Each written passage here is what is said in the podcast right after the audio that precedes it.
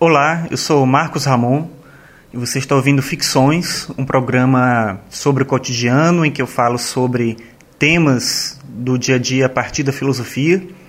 E no episódio de hoje eu vou falar sobre cidade e daí eu resolvi gravar um programa de um jeito diferente. Estou aqui na, na rodoviária do Plano Piloto em Brasília. Se você é aqui de Brasília, você, você já veio aqui, você sabe mais ou menos a bagunça que é esse lugar passa muita gente, tem ônibus, é, comércio, é, gente vendendo coisa, comprando, andando, correndo para todo lado.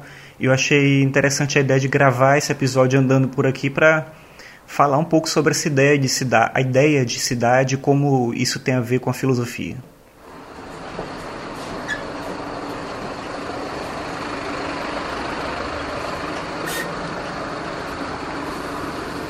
A filosofia ela surge em um ambiente que é o ambiente da cidade. Se a gente pensar a polis grega, a, a possibilidade da integração cultural decorrente do que aconteceu ali na Grécia, a gente entende mais ou menos por que a gente diz que a filosofia surgiu na Grécia e não em outro lugar. O surgimento da filosofia não equivale ao surgimento do pensamento racional. É, o pensamento racional já existia, mas uma forma de organização desse pensamento que a gente chama de filosofia, ele surge por conta da cidade.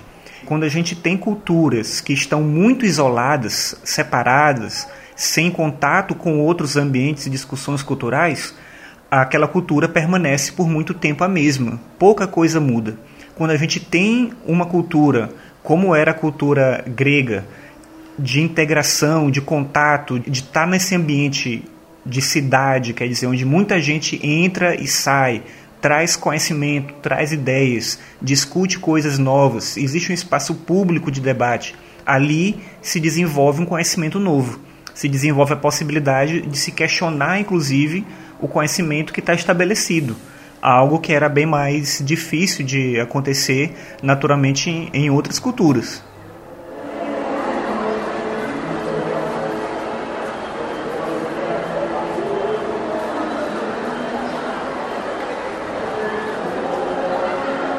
Mas andando aqui na rodoviária do plano piloto, e aí eu estou tirando um pouquinho o meu som para você ouvir só o som da rodoviária, né? E você vê que tem música tocando, gente andando, conversando, vendendo, gritando, brigando para todo lado.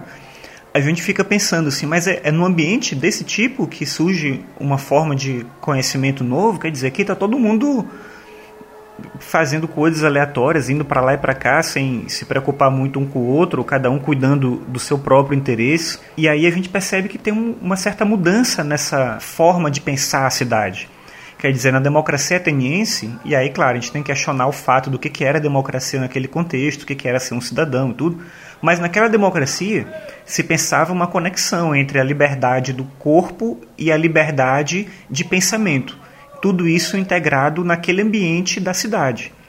Isso vai mudando com o tempo, a gente vai repensando a, a, a, cultura ocidental, e aí isso vai, de certa maneira, se universalizando também. A cultura ocidental vai construindo uma nova forma de pensar esse ambiente conjunto.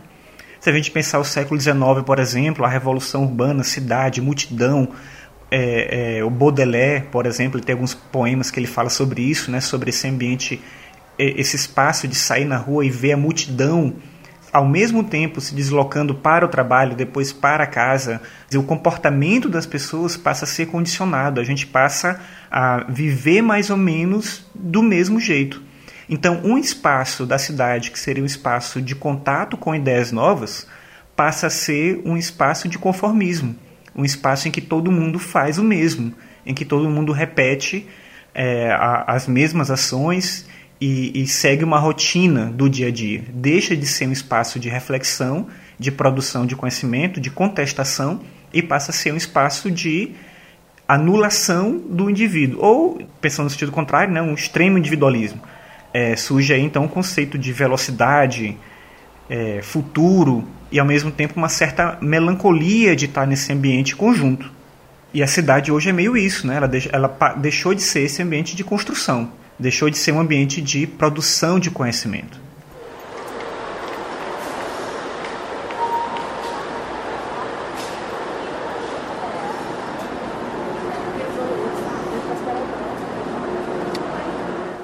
Eu estou entrando aqui no metrô e aí eu vou parar de falar agora.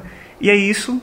Até o próximo episódio. Vou tentar deixar um, um tempo menor de espaço entre um episódio e outro e no próximo programa eu vou falar sobre colaboração. Obrigado aí por ouvir o episódio.